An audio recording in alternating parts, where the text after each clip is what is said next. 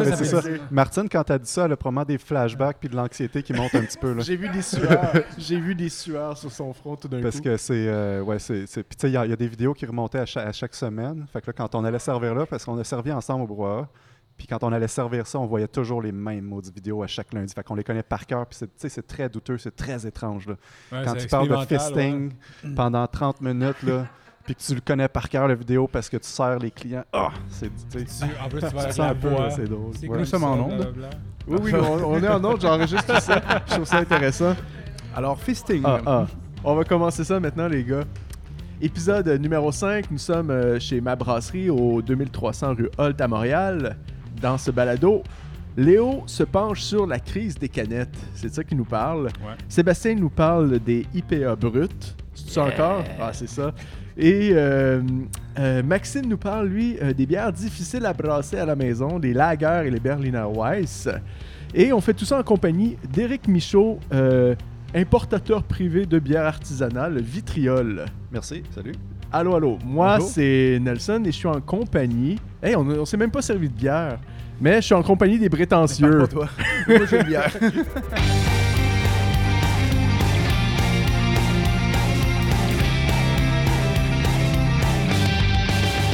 On va s'en servir une première. Euh, une première que, que Eric va nous présenter, euh, qui nous a amené. Euh, alors, euh, qu'est-ce que tu veux nous faire déguster présentement? Euh, en fait, on va rester euh, dans le même thème parce que là, ce que le monde ne savent pas, c'est qu'on était en train de déguster une merveille de ma brasserie euh, Berliner Weiss aux framboises exclusive. Euh, on reste dans le sour, mais ce coup-là, on s'en va vers la fermentation spontanée. Ah, quel beau son. Oui, hein? Euh, donc, une bière de chez Boone. Leur euh, crème, euh, je dirais, des euh, fermentations sp- spontanées euh, aux cerises. Donc, une gueuse, euh, un assemblage de lambic avec des cerises. On parle de la crique, mariage parfait. Alors, qu'est-ce que tu sens au début, toi, Maxime? je, je- je sens la merveille. Tu sens la Je- merveille. non, non, Oh je my suis God, conquis. J'ai pas bu. C'est mon, c'est mon style de bière. Je l'ai dit dans le dernier podcast que je suis tombé amoureux des, des sour euh, aux fruits. Et c'est en plein dans ma palette. Je l'ai pas goûté encore. Non, euh, Et puis là, je te vois la goûter. mais je, je la goûte pas, je la sens, puis je trouve qu'elle... elle- elle- Oui, euh, on sent le sour, puis on sent aussi, euh, elle a un côté fort, elle a un côté... Mais ça, on, ça, on peut le dire, par exemple. Les sour, pour l'odeur, ça gâche un peu. On va, on va se le dire. Dès que c'est sûr. Mais non, mais mettons, là, euh, on prend par exemple une IPA sûre. là. Prends une IPA normale, tu vas sentir, tu vas sentir les, le- le- la- la- les- tu vas sentir vraiment l'herbe, le floral. Prends une IPA sûre, tout ce que tu vas sentir, c'est il s'est passé quelque chose. Ben, euh, je pense que ça vient surtout de la différence euh, dans le procédé de, de brassage, euh, de fermentation. Les IPA sûrs, souvent, c'est des, ça va être des sour mash, hein. tandis Mhm. que les bières de fermentation spontanée, c'est la, dans le fond, c'est la fermentation spontanée. Donc, il y a- y, y comme un mélange énorme de bactéries, de levures euh, qui se propagent. Ça prend plusieurs années. Donc, il y a un- il y a un- pour moi, le mélange de saveurs dans une bière spontanée comparé à un sour mash est deux mondes complètement à part. Fait que je suis d'accord pour toi que le sour mash, quand au nez, souvent, là, une J'ai, une, euh, euh, je dois t'avouer que c'est ma première bière de fermentation spontanée. Ah oui, hein, t'es- t'étais vierge, hein? Ouais, J'étais Oh. vierge avant, je, je me fais baptiser Wow. en ce moment. Ah, mais tu vas être gâté. euh, de goûter, c'est excellent. On vient, on goûte le, on goûte le bois. Euh, Ça, a non, mais, fermenté euh, en on- barrique, ça. Oui, oui, oui. C'est ça, on le. c'est Je, vais faire un- une petite parenthèse, mais tu parles de- d'odeur et de, de, de, de Berliner Weiss, puis tout ça. Puis c'est vrai, j'ai goûté euh, la- l'annexe euh, Ah, de la, vrai. la nouvelle nano-brasserie de, de Saint-Ambroise, qui est une euh, qui est une bière aux framboises, je pense. Ouais, framboise, ouais.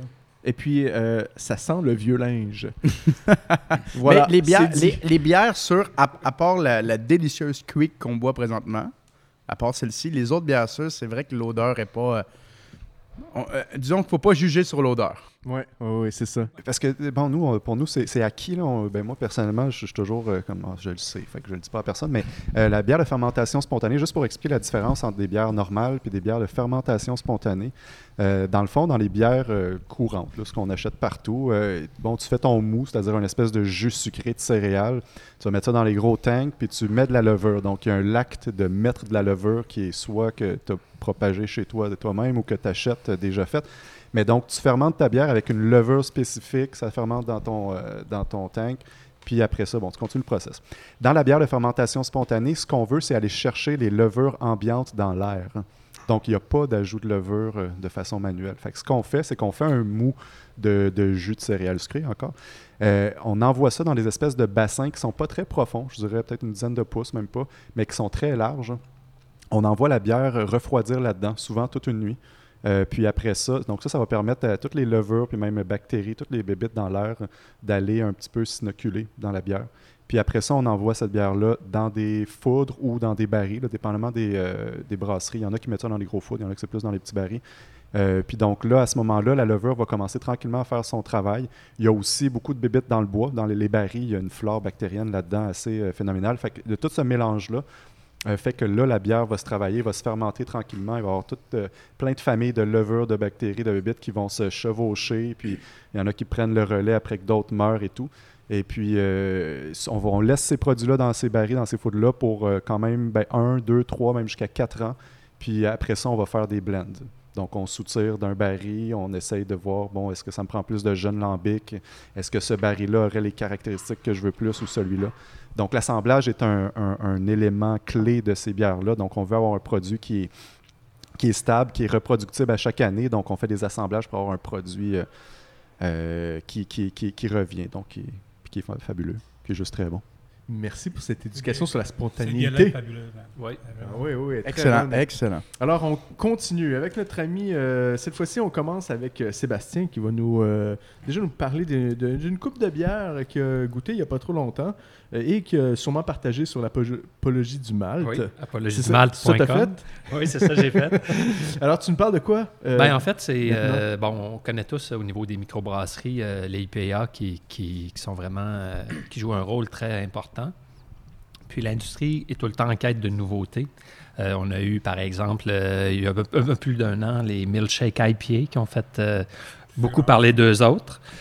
C'était des IPA beaucoup plus rondes, onctueuses, dues à la- à l'ajout de, de lactose. Il y a eu aussi la, la vague NEIPA, qui étaient les, des, des, des IPA de Nouvelle-Angleterre. Nouvelle-Angleterre, qui allaient un peu à l'opposé de ceux qui venaient de la côte ouest américaine, qui étaient beaucoup plus euh, aromatiques, beaucoup plus euh, fruités, beaucoup moins amers. Donc ça aussi, c'est des IPA qui sont allés chercher euh, beaucoup euh, de popularité, qui est allé rejoindre euh, les gens, tout ça. Et là, cette année, ben, ça revient encore vers la côte ouest américaine. où- on, on se promène de année- gauche à droite. Là. Cette année ou cette fin d'année, disons? Ben, cette fin d'année, euh, dans le fond, ça l'a. dé- Je sais pas quand est-ce que ça a commencé euh, là-bas, mais ici au Québec, euh, je dirais c'est depuis le début de l'été qu'on a commencé à avoir euh, quelques nouveautés. euh, les premières bières, de, on appelle ça les IPA brutes. Brutes, dans le sens un peu comme le champagne, là, le côté brut qui est très, très sec. Donc Sans- ça, je sans dirais- sucre. euh, Sans sucre résiduel, oui. C'est ça, voilà. Donc, c'est, je dirais, la- dans, un tableau des IPA, tu aurais la milkshake à une extrémité, puis tu aurais la IPA brute complètement à l'autre extrémité. Euh, donc, ça, ça vient justement de la Californie. C'est des bières euh, vraiment très sèches. Euh, comme le champagne. C'est comme un, c'est comme, je, je t'arrête, mais c'est comme un peu la vengeance du West Coast contre les New England. ouais, ouais. C'est eux qui reviennent, là, ils disent. euh. Exactement. Ouais. Ils étaient là, on Ouais. était là avec, euh, avec nos houblons de l'Ouest, là, puis là, Ouais. ils reviennent reconquérir, Ouais, ils viennent rechercher le marché Oui, c'est le fun. les c'est- New England ont volé. Puis, euh, c'est ça aussi, les autres caractéristiques, c'est que ça va être euh, une bière avec euh, très pétillante. C'est un peu comme un champagne, euh, avec euh, des très fines bulles, euh, très peu amère.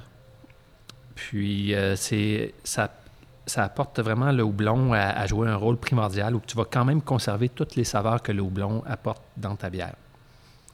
Donc là, j'ai trois exemples que... Ça, on a trois ici. Trois exemples. Là. Euh, ben, j'ai commencé, moi, ma première, c'était celle de Mons Regius. C'est la IPA QV extra brute. Tu vois, j'ai entendu parler de ça à Radio Cannes hier, avant-hier, euh, par Monsieur, euh, voyons, Monsieur Bouffe là, à Radio Cannes, là, qui est euh, Reddy. Ouais, oui. Francis Reddy. Il, il en a parlé, puis euh, c'était la grosse affaire. Là. Il disait, il- et puis il avait présenté celle-là en particulier, euh, exactement. Excellent. Donc, euh, pour l'amateur de IPA, ben, c'est certain qu'il va être euh, content de boire ces bières-là à cause qu'il retrouve encore le, le houblon qui est vraiment bien présent. Euh, celle de Montrégius, ben, on a c'est ça, des, vraiment des saveurs très fruitées, euh, ananas, carambole, pamplemousse. Ensuite, euh, c'est vraiment très sec. L'amertume, ben, contrairement à bien des IPA, il y a des gens justement que les IPA n'aiment pas ça parce que c'est très amer. Ici, ben, on parle pas beaucoup. L'amertume est très discrète. On a aussi la céréale qu'on va retrouver un petit peu plus que dans différents autres types de IPA. Donc, à mon avis, c'est quelque chose qui se rapproche plus de la bière qu'une milkshake IPA, par exemple, ou que là, euh, c'est très euh, juteux, très fruité, très crémeux. Euh, je trouve qu'on s'éloigne un peu de ce que c'est la bière à la base. En gros, je dirais que c'est un peu une bière hybride entre une IPA et peut-être, on pourrait peut-être comparer ça à une saison, ou que c'est très sec, une bière de soif. Donc, c'est quelque chose, je dirais, qui est parfait pour l'été. Puis, euh, De toute façon, toutes les bières que tu nous présentes sont parfaites pour l'été. ben, c'est parce qu'on est l'été. Parce que je- Parce qu'on vient de passer l'été et tu as surtout bu des bières d'été. c'est ça, c'est ça. Concept. Puis, euh, c'est- c'est ça, comme par exemple une Berliner Weiss, euh, quand il fait moins 30, t'as moins envie de ça en temps Gâche pas normal. mon fun, mais en boire pareil. D'un autre côté, je te dirais la même chose. Moi, j'aime bien ça, un gros stout impérial en plein milieu de l'été quand c'est une journée de canicule. Moi aussi, moi aussi. Quand c'est la canicule. Mais c'est ça, des fois, Un les contrastes, la variété, ça fait tout le temps du bien. Puis on est chanceux parce qu'on a vraiment beaucoup de variétés euh, au niveau de la bière. Euh, L'autre bière que j'aimerais vous parler, c'est la, la deuxième, mon deuxième expérience euh, au niveau euh, des, des IPA bruts. C'est une collaboration, en fait, avec... euh, ben, c'est Sutton Brewery qui a brassé avec un, un blogueur émérite. son blog, c'est Beersim. et il s'appelle oui, Noah Forrest. Ben oui. Donc, je pense que c'est sa première production de Noah. Ça s'appelle Brett. Never Brett. Brett Never Sleeps. Donc, la différence avec euh, cette bière-là puis la précédente, c'est que dans celle-ci, on a aussi des brettes qui ont été ajoutés. Donc, moi, euh, bon, je pense que vous le savez un peu, j'aime ça, les brettes. Puis les brettanciers aussi, j'aime ça. Donc, euh, c'est ça. Celle-ci, dans le fond, on, a, toutes les caractéristiques de, la IPA brute, sèche, pas beaucoup d'amertume. On va plus aller vers l'ananas, le melon miel, le citron. Encore une belle présence euh, de la céréale. Euh, c'est une bière aussi que j'ai trouvé qu'il fallait donner le temps de, de gagner quelques degrés pour bien euh, laisser ressortir son, euh, ses saveurs. C'est saveur, oui. Oui. Euh, plus chaude, je trouvais qu'on passait du tropical au verger, où on tombait plus vers la pêche, la pomme, les prunes. Euh, Il y avait même des petites notes vineuses qui ressortaient de tout ça. Puis les, fameux, euh, les fameuses saveurs de noyaux, de, de fruits là, que- qui étaient aussi présentes. Encore les noyaux. Encore, les noyaux Ah reviennent. ouais, ouais. Lui, il y a une fixation Pourtant, là-dessus. euh, Sébastien ne boit que des bières au noyau. C'est ça. Mais d'ailleurs, dans la, la crique, mariage parfait, c'était un bon exemple encore Ouais. de, où le noyau de la cerise est très présent. Tout à fait. Euh, puis c'est ça. Avec les brettes, ben, on va chercher des choses un petit peu plus complexes, comme un petit peu de foin, un petit peu de cuir. Mais rien, euh, rien de trop fou. Par contre, il faut dire que j'ai bu cette bière-là assez jeune. Euh, quand tu as une bière avec des brettes, habituellement, c'est quelque chose que tu peux laisser vieillir euh, un certain temps. OK. Euh, Combien de temps, à peu près? ben, a- ça dépend, ça de tes temps? goûts, je dirais. Mille ans. Parce que si tu es amateur de houblon, t'es- t'es avanta- je te conseille de la boire jeune et fraîche. Si tu es amateur de brette, ben parce que le houblon, il- avec le temps, ça diminue. Les brettes, ils mangent aussi euh, tout ça. Donc, c'est une bière évolutive. Tu peux. euh, le best, c'est de- d'en avoir quelques-unes, puis tu t'en ouvres une à deux mois, à, six- à quatre mois, à six mois. Je dirais pas que c'est une bière qu'il faut boire euh, après trois, quatre ans, mais je serais quand même vraiment curieux de voir qu'est-ce que ça pourrait goûter, parce que les brettes, c'est assez imprévisible. Je pense que tu as déjà parlé de ça, Maxime. Ben, dans le dernier podcast, moi, tout ce que je mentionnais, c'est que je, je suis pas très fort sur les brettanomists parce que, en fait, tu contrôles pas le résultat final. C'est ça. Ça apporte un goût funky. C'est peut-être un goût funky que tu vas aimer, Ouais. peut-être Ah, a- c'est un goût de funky que tu vas pas aimer. Il y a quelqu'un qui veut se euh, battre avec toi Ouais, ici. c'est ça, le, le- le contrôler le résultat final, c'est que si tu, si connais les brettes, si tu sais qu'est-ce que ça fait, qu'est-ce que ça donne, puis ce que tu leur donnes à manger, tu peux prévoir un peu ce que ça va donner. Meilleur exemple de ça, c'est euh, une brasserie qu'on représente, nous, euh, l'agence Vitriol, euh, qui s'appelle Anchorage. Donc, euh, en Alaska, eux ne brassent qu'avec des brettes. Donc, toutes les bières, fait qu'ils font des IPA super brettés. Après deux ans, c'est encore euh, fantastique. C'est sûr que le côté euh, fermier sauvage va ressortir plus, mais ça reste merveilleux comme bière. Exactement, c'est des bières un peu. euh, c'est plus du type bière traditionnelle, avec un profilage clean. Probablement que vous allez préférer les Saccharomyces aux Brettanomyces. J'ai entendu des criquettes à un moment donné. Non, mais en fait, en, en fait, il y a, il y a- Il y a plusieurs variétés en fait, de Oui, Brett, là. parce que Bre- Brettanomyces, c'est une levure sauvage. Oui. On utilise cette levure-là pour faire les, les bières qu'on appelle Brett, les Farmhouse, puis d'autres types de Ouais, bières ouais. de même. Les Saccharomyces, c'est des bières qu'on, c'est les levures qu'on utilise pour faire les L puis les lagers. Puis justement, euh, les, Breton- ben, les levures sauvages, euh, il y a quelque chose de vraiment intéressant là, je- que j'ai passé proche de parler aujourd'hui, mais que finalement, j'en ai pas parlé. Mais euh, il y a les- la saison rustique de Donham qui ont fait euh, une bière, la saison rustique, qui est déjà très connue depuis longtemps. Mais là, ils ont fait euh, trois versions avec des différentes de plus, à part la classique. Donc, une qui était avec les Brettanomyces euh, Dre. L'autre, c'était les Lo- Locristi. Et l'autre, c'était la Beer Cell. Donc, c'est la même bière avec différentes levures levures. brettes à l'intérieur qui font une bière différente. Wow. Un peu comme on voit euh, souvent dans la IPA, où ça va être différent ou blond, mais la même bière. Donc, euh, je pense, à, à ma connaissance, c'est la première fois qu'on voit quelque chose comme ça euh, en quatre exemplaires, genre au Québec. Donc, si, si jamais vous, vous voyez ces bières-là, c'est quelque chose de vraiment le fun à acheter, puis à faire une dégustation entre amis, trois, quatre personnes. Puis, si vous voulez un peu plus de détails là-dessus, je Mais n'en il parle faut pas dans ma chronique, mais, il vous faut aimer aller les sur le- brettes. Il faut Ouais. aimer les brettes. C'est une question de goût, là, aussi. là. Ouais, ouais. Moi, je, Ouais, ouais. moi, je, je suis pas, pas une bonne personne pour ça parce que de, de prime abord, je n'aime pas vraiment les Brettanomyces. Je Ouais. n'aime pas les bières brettées, ni les... C'est pas dans mes bières préférées. Bon, euh, je dis pas qu'ils n'ont pas de qualité, mais c'est pas dans mes bières préférées. Quel blasphème. Ah ouais. Je suis dans ton clan. Une dernière bière nous jaser. Oui, ben c'est ça. Ma dernière IPA euh, brute, en fait, c'est pas vraiment une euh, IPA, c'est une double IPA. Donc, ça vient de la microbrasserie Charlevoix cette fois. C'est une nouveauté, c'est euh, c'est sorti au mois de septembre. Donc, on parle de 8,8% d'alcool cette fois. Euh, Qu'est-ce qui est différent avec celle-ci? Ben, on a euh, tout d'abord euh, différents houblons, là, le- l'é- l'élixir, euh, le mandarina bavaria et l'équano. C'est comme ça que tu le prononces, Maxime? Comme note? Équ- Equana, ouais. Ah, D'accord. Celle-là. Puis, c'est ça. Euh, Mais, mais j'avoue que Equano, c'est très drôle. ouais, Equano. euh, moi, je, moi, je garderais le mot Equano. je, je suis pas brasseur, donc c'est pas des, pas des mots que j'emploie souvent. mais c'est ça. Donc, euh, ici, ben, c'est ça, c'est encore très fruité, euh, très tropical. On a même des notes euh, vineuses. Au niveau des fruits, moi, c'est plus le litchi, l'ananas, pamplemousse, la poire et le sauvignon que je trouvais que ça ressortait. C'est très pétillant, c'est sec. Donc, on est vraiment dans le style. La différence, par contre, c'est qu'ici, on a vraiment un IBU, une amertume beaucoup plus présente euh, que les autres, euh, les deux autres euh, que j'ai dégustés. On parle de 43, i- 46 IBU. Donc, il y a quand même une bonne dose de testostérone qui, s'ajoute à la toute fin quand tu dégustes cette bière. Ça se termine sur des notes plus herbacées, vineuses.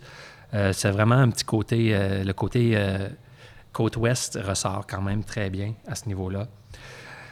Puis c'est ça, le taux d'alcool, ben, ça ajoute une chaleur. Moi, je trouve que c'est, ça fait comme euh, une IPA d'automne, euh, d'hiver, Ok. tu sais, c'est, c'est bien. Euh, c'est ça. Donc, euh, en gros, qu'est-ce que je pourrais dire pour résumer le, le thème euh, des IPA brutes? Puis celle-ci, je pense que je n'ai pas mentionné son nom, c'est la double IPA brute. Brut Ale. Brut Ale. Brutal. Brutal. Brutal. Oh, on a des jeux. C'est ça. C'est pas pire, c'est pas pire. Puis en gros, je dirais, ben, est-ce que c'est une mode? Est-ce que c'est quelque chose qui va s'implanter solidement? Euh, bon, je dirais qu'il y a juste le temps qui va nous le dire. Par contre, euh, moi, ça vient vraiment me chercher comme euh, type de bière. Je pense que c'est quelque chose aussi qu'on n'a vraiment pas fini d'entendre parler parce que là, ça commence à sortir partout. Il y a aussi Malmstrom qui ont sorti une. Il y a Brasserie du Bas-Canada. Cette semaine, j'ai vu, c'était le Castor. Donc, attendez-vous dans les six prochains mois à voir à peu près toutes les microbrasseries en sortir au moins une. Donc, euh, Fait que la côte ouest, on disait ça venait? Fait que est-ce qu'il gagne? Ben pour moi, personnellement, c'est, je pense que c'est quelque chose qui vient plus me rejoindre parce que j'aime beaucoup les bières saison, les bières sèches. Euh, les bières, je trouve que c'est des bières plus rafraîchissantes, plus de soif. Mais J'ai- ça n'empêche pas que j'aime beaucoup aussi Ben, euh, moi, j'ai jamais goûté, NAIPA. et j'ai jamais ça. goûté euh, au IPA brut. J'ai pas encore eu la chance. Euh, J'avais une question pour toi. Est-ce que tu trouves que l'amertume est plus présente? Non, justement, euh, l'amertume est pratiquement inexistante. C'est seulement dans la brutelle que elle, euh, c'était quand même plus présent. Je ne sais pas si c'est parce qu'elle est plus forte en alcool. Mais sinon, on parle, euh, la Monstre Régus, je pense que c'est 13 IBU. Euh, L'autre ici, c'était 23 IBU au niveau de celle de Sutton Brewery. Parce que c'est ça, le- les sucres résiduels, ils ont pour effet de cacher un peu l'amertume du houblon. Te donner un exemple, il y a, en fait, il y a deux types de IBU. Tu as le IBU qui est écrit, le IBU qui est calculé, puis le IBU euh, ressenti. Pour te donner un exemple, une milkshake IPA à 40 dBU va être beaucoup moins amère qu'une IPA traditionnelle avec les mêmes grains de base à 40 dBU. Le, Oui. le- le lactose qu'on vient rajouter vient- va venir camoufler. Mhm. Alors, de- de- a priori, moi, j'avais tendance à penser que les IPA bruts pouvaient être plus amers, justement, parce qu'il y avait zéro sucre résiduel. Et, mais je vois que les brasseurs ont compensé, là, parce que la IPA brute là, de Charlevoix, Mhm. je pense que c'est elle tantôt, j'ai regardé, euh, elle a le 46, mais l'autre, elle a seulement 13 EBU. Alors, 13, 13 EBU, on est très 20. bas. là. On, Oh, est dans, oui, c'est on, est dans le, on est dans la Budweiser en Oui, termes dans le fond, c'est c'est le. Dans le fond, c'est le, le houblon qui reste au travers de tout ça. Tu sais, Ah, c'est les, les saveurs c'est- houblonnées. On C'est est dans la ici. Budweiser. Ben, en la, fait. mon, ouais, ben oui, ben oui, Ouais, mais ouais, la c'est là, euh, ici, là, 13 Régis, EBU. Ouais. Hey, C'est pas, c'est pas il n'y a pas beaucoup de doublons là, là-dedans. C'est là. comme ta Ouais. Berliner Ice, presque. Berliner White, c'est encore plus bas. ça, Ouais, je sais, c'est presque nul. Parce que les lactobacilles et puis les, les acides alpha, là, ça Ouais. va pas ensemble. Mais bon, peut-être cette année, tu vas aussi brasser une IPA brute, on ne sait pas. Ben, il faut rajouter un enzyme. Fait que là, ça prendrait de la lecture, ça prendrait Ça a l'air compliqué, temps. Hein? là, je commence à avoir euh, beaucoup de projets, là. Mais avant, Goody, voir si mais ça. je vais- mais c'est sûr que c'est dans... c'est de- puis justement, c'est mon, mon, mon grand regret, Sébastien, c'est que tu sois arrivé avec la bouteille vide. Oui, Ah, c'est ben ça. oui. Ils nous amènent juste des bouteilles vides. Ben oui. On les prend en photo puis on C'est pleure. c'est ça, il vient nous agacer. il dit Regardez-moi, cette bière-là était excellente. Regardez comme elle est vide. Il ne bon, reste il rien du tout. Ouais, c'est c'est bon, il appelle à l'action thème, aller. s'il vous plaît, euh, envoyez-nous euh, quelques bouteilles, s'il vous plaît. Euh, Palette. fait- Par pitié. Une palette. Palette, ouais. Euh, fait qu'on va, on va passer à la deuxième chronique. Merci beaucoup Sébastien Ça de faire des- euh, découvrir les brutes. Et euh, on va goûter une autre bière avant de passer à la chronique de Maxime. Euh, Qu'est-ce que tu nous fais euh, déguster maintenant, Eric Euh, maintenant, ça va aux États-Unis. Euh, une toute jeune brasserie de 1989. Non, je blague. En fait, euh, c'est des pionniers de la, vraiment de la microbrasserie aux États-Unis. On parle de Cambridge Brewing, donc banlieue de Boston. En gros, c'est ce brasseur-là, parce qu'on parle d'un- personnage qui est dans la brasserie depuis un peu moins de 30 ans maintenant. Il a commencé, lui, de, là-bas dans, au début des années 90. Ça a été un- une des grosses influences de plusieurs personnes parce qu'il a été un des premiers à expérimenter plein de trucs. Donc, les barils, les, les recettes d'un peu partout dans le monde, euh, les, les ingrédients des fois un peu plus euh, funky, des fruits, des trucs comme ça. Là, là, on va juste aller chercher le son. Et tabarnak. Je, je- je- je crois que tout le monde ici a eu très peur. Le ciment. Mais c'est quand même le troisième anniversaire de. Eh boy! Il y avait de la pression là-dedans. Je veux une copie de cet enregistrement-là. C'est sur le web. Honnêtement, c'est un miracle que la bouteille n'ait pas éclaté. Merci beaucoup. Ouais, puis que je l'ai pas reçu dans la face. Euh, Ben, ça a passé Mais- proche, hein? ouais, ouais, j'ai senti le vent. stock. J'ai senti le vent. solide. Eric est rouge en ce moment. Je pense qu'il a eu très peur. Comme tout le monde ici. Je- J'approchais mon oreille pour bien tu sais, avoir l'expérience. Puis, euh, ouais. Et voilà. Donc, euh, là, ici, beaucoup. on a euh, la saisonnière. En fait, euh, ça, c'est leur grisette qu'ils ont euh, fait passer euh, dans des barils de gin artisanal. là. Donc, vous allez voir, la grisette, en général, c'est une saison faite euh, un peu, ben, vraiment pas forte. Euh, normalement très sèche, donc vous avez un petit peu d'acidité, vous avez un petit côté un peu foin normalement qui sort de ça, très léger, très rafraîchissant. Oh. Puis là, avec les barils de, de gin, bon, vous allez avoir le côté boisé, mais vous allez avoir tout le côté un peu épicé qui revient, parce que dans le gin, on sait, on utilise beaucoup d'herbes.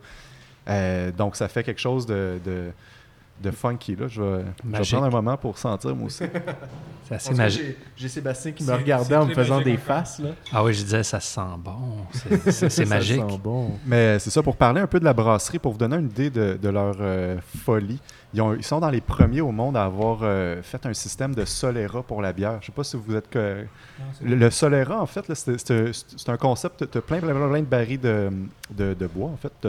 C'est souvent dans le vin qu'on fait ça, mais tu sais, Porto, Xérès, ils vont faire ça aussi. Puis tu, tu soutires une partie, mais pas au complet, puis tu rajoutes la jeune bière.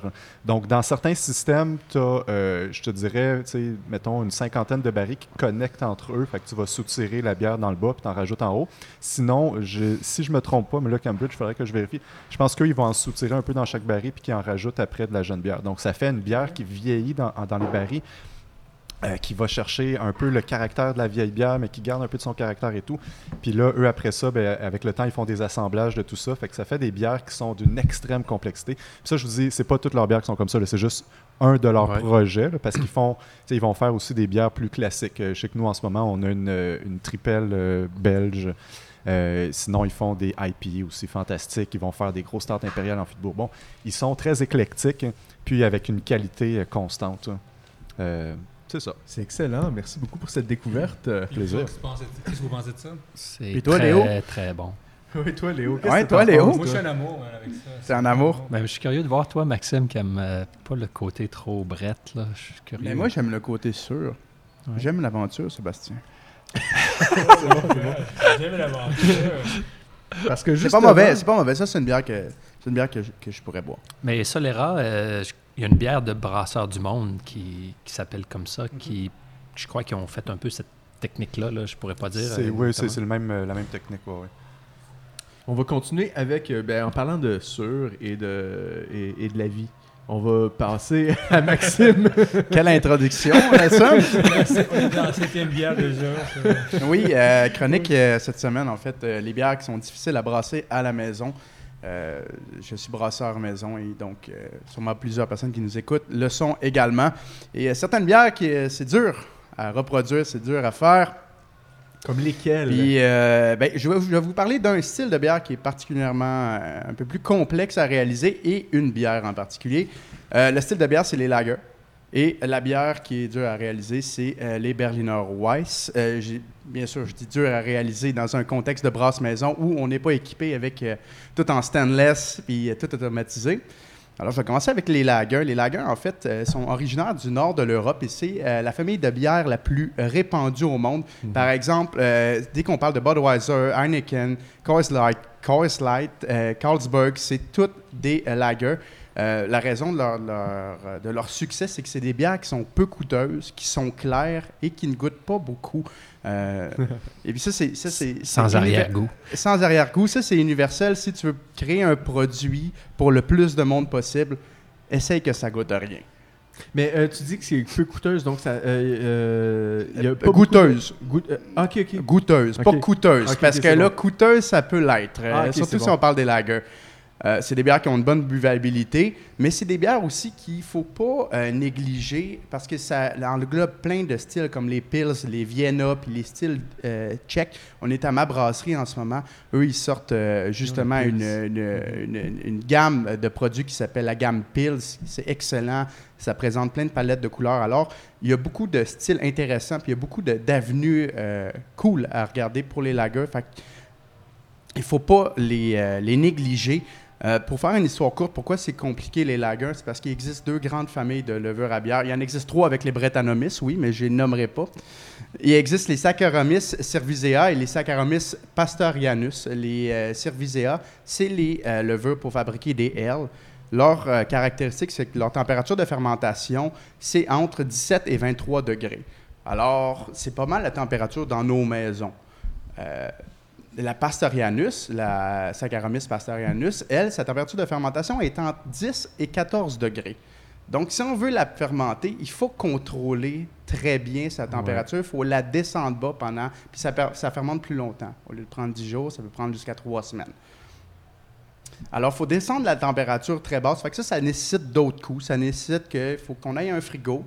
Faut qu'on nécessite soit qu'on achète un congélateur, qu'on le modifie avec une sonde pour qu'on puisse contrôler bien la température. C'est des coûts supplémentaires. C'est du temps aussi Ben oui. supplémentaire. Et euh, pour la brasse maison, des fois, ça peut euh, s'avérer être un peu plus complexe. Le deuxième grand problème avec les lagers, c'est la présence de diacétyl. Ça, la diacétyl, c'est une cétone, donc un composé organique produit par euh, la fermentation. C'est un... Là, on- on- je ne veux pas aller trop loin parce que je ne veux, pas me- assez je veux loin, pas là. me perdre moi-même, mais c'est un sous-produit de la valine qui est une acide aminé qu'on retrouve dans le malt. Euh, elle, euh, en, en- en fermentation, elle va produire euh, la diacétyl. Ça, la diacétyl, ça a le goût du beurre ou du caramel, mais ça a aussi l'odeur du fromage, des pieds, des dessous de bras, Nelson, tout ce que tu préfères. J'adore.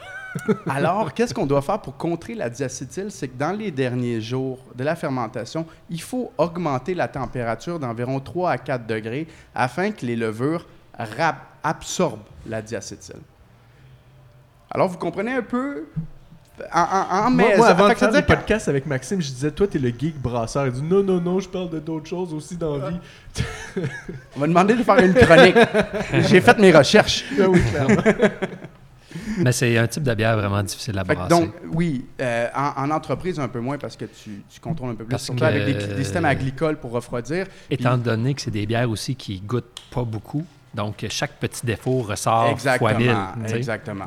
Donc c'est. euh, Mais c'est comme on dit, hein, brasser une bière, c'est pas, c'est pas difficile. Brasser une bonne bière, c'est, c'est un défi. Ça, Ouais. ça prend de la recherche. Le, ouais, le, le- le gros euh, paradoxe là-dedans, c'est que souvent les petites bières blondes, tu sais, les, les gros amateurs, les gros euh, beer geeks, ils n'aiment pas tant que ça. Mais là, ça commence à changer, mais pendant longtemps, c'était vu euh, un peu péjorativement, une petite bière blonde, on s'en fout. Alors que c'est tellement une des choses les plus difficiles à brasser.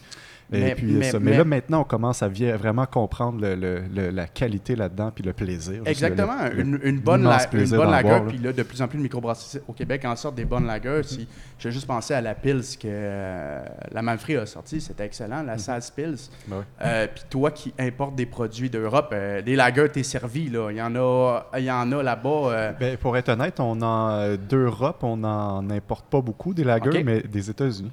On Ah, a, ouais. euh, tantôt, euh, tantôt, non, vous le savez pas, c'est dans un autre podcast, mais euh, euh, de, du Minnesota, des, des gens qui font justement des styles allemands, puis ils font des lagers de, de, de, de fou. Mais on va, là, on va en avoir un petit peu de, de pills de Belgique d'ici peu.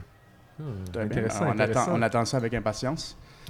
Sinon, euh, la deuxième bière, c'est les Berliner Weiss. Euh, Ouais, les ouais, Berliner ouais. Weiss, euh, les blanches de, de Berlin, à prime abord, elles ne semblent pas si compliquées que ça parce que c'est des bières, euh, c'est moitié orge, moitié blé. Tu pas beaucoup d'ingrédients. Tu as très peu de houblon. Euh, c'est une levure, une Saccharomyces, une levure à L euh, euh, non, excusez-moi, allemande. Le problème, c'est faire surir le mou. OK? Parce que pour faire surir le mou, on doit, on doit l'inoculer de lactobacilles. Le problème, c'est que les lactobacilles, ils peuvent créer deux choses.